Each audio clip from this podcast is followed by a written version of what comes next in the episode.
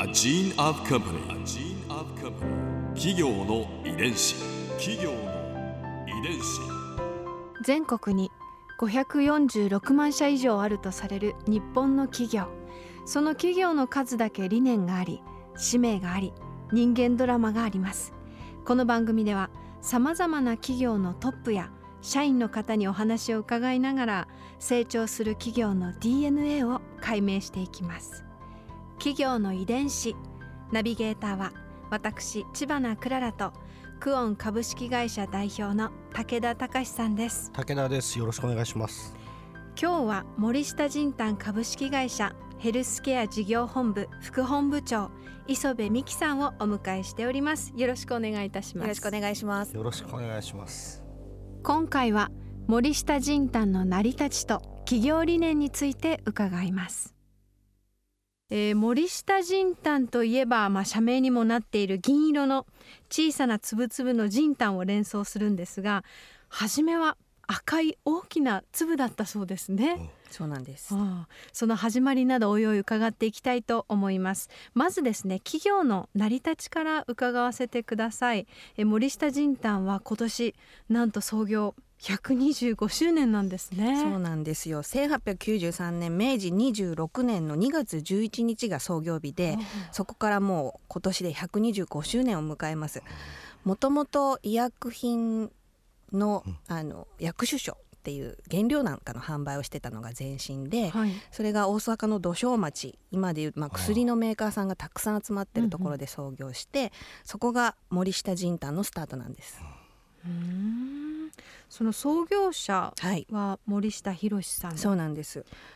彼もともとね広島県福山市友の浦って言って、ジブリの映画にもの舞台にもなったっていうすごく風光明媚な地方のところの出身で布熊神社っていう今でもある神社があるんですけど、そこの出なんですよ。でもそこをすぐ離れて、えー、別の事業をやられて森下博自体は当時のそう外国からいろいろ入ってきたようなものの,、えー、あの問屋さんみたいなところで働いたのがスタートだっていうふうに聞いています。その創業させた当時、若干25歳だったそうなんです、えー、ちょうどに125周年前にあの薬首相を始めたっていうふうに聞いています。優秀だったんですね。そうなんですよ。ね、飛び級。そうでねさらにあの今でもうちの社税っていうのがあるんですけれども、はい、もうその125年前から言っていることが、うん。原料の生鮮を生命とし有料品の製造販売進みては外貨の獲得を実現し広告による訓戒規制を使命とするっていうのをもう125年前に森下博が作っていて、えー、当時ってまだなんていうのかな国内でも物が足りてない時代で、その時代に外貨の獲得っていうのはつまりどんどん外に輸出していくよっていう宣言じゃないですか。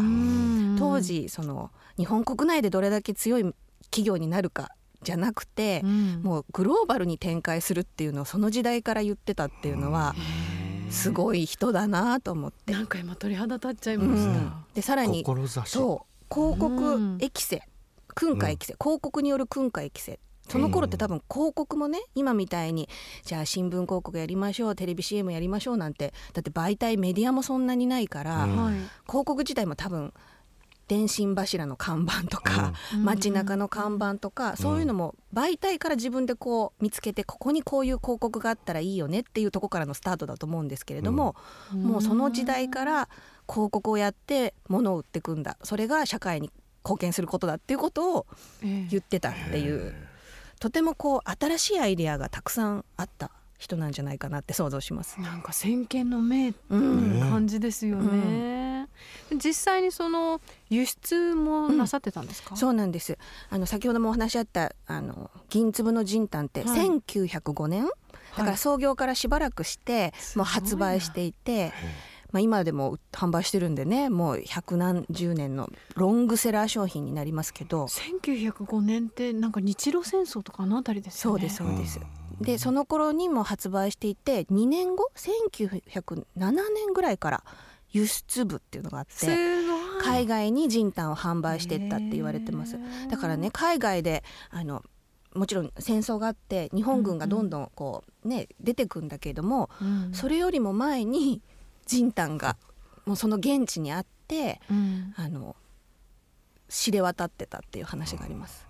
じゃあもう名前もそのままジンタン仁丹で知名度があったっていそううなんですか。はい。企業の遺伝子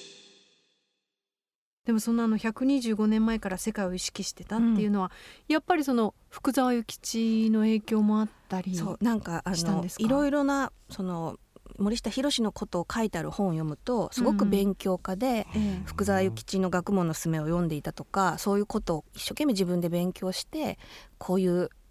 未来を作っていく自分の企業はこうしていくべきっていうのはすごく考えてたんでしょうね、そうん。商業時の社税にそこまでこう明確にビジョンを打ち出してるっていうことは、学ぶことに前のめりだったんですね。多分その地方から大阪のそれこそ最初は舶来品の問屋さんとかに入ってええ多分見るものも新しいし世界にはこんなものがあるんだっていう刺激はすごい受けてたんじゃないのかなと。そういう意味でもすごく新しいことをこうどんどんチャレンジする日本にないものもどんどん作っていくみたいな意識があったのかなと思ってそうそう千原さんあの銀粒の人体よりも前にねはい。森下博が開発した商品で売れなかったんだけど、何ですか？内服美容剤っていうのがあるの。何ですかそれ？なんかね 飲美白美白美白なんちゃらがんとか言って それこそそんな時にビューティーの製品なんて普通考えないじゃないですか。でもそういうなんか美白なんちゃらがんみたいな製品を開発して発売したっていうのが残っていてだからそれもやっぱり普通のね新しいものをどんどん作るっていう意識がないとそんなね1890何年とか1900年代にそんな美容サプリみたいなもん作らないですよね。飲んでみたいな。すごい人だなと思いました。すごいですね。やっぱり売れなかったんですか。売れなかっった。残念ながら売れなかった。それ売れてたらうちの会社もっと違う方向で 今はあったかもしれないっていう。た。ちょっと早すぎたんで早すすかね。ぎたんですね。きっとね。ここでクララズビューポイント今回磯部さんのお話の中で私が印象に残ったのはやっぱりあの創業者の森下博さんの125年前の創業当時から持ってらしたというグローバルな視点というところですかね。もう先の先の先を読んでエネルギッシュに前を行く人だったんだろうなと思いました。企業遺伝子。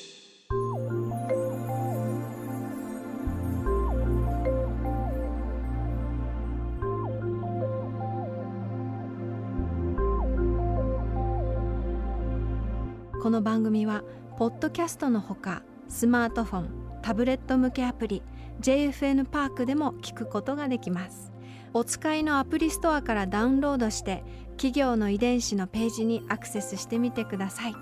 それでは来週もまたお会いしましょう。企業の遺伝子ナビゲーターは私千葉なクララとクオン株式会社代表の武田隆でした。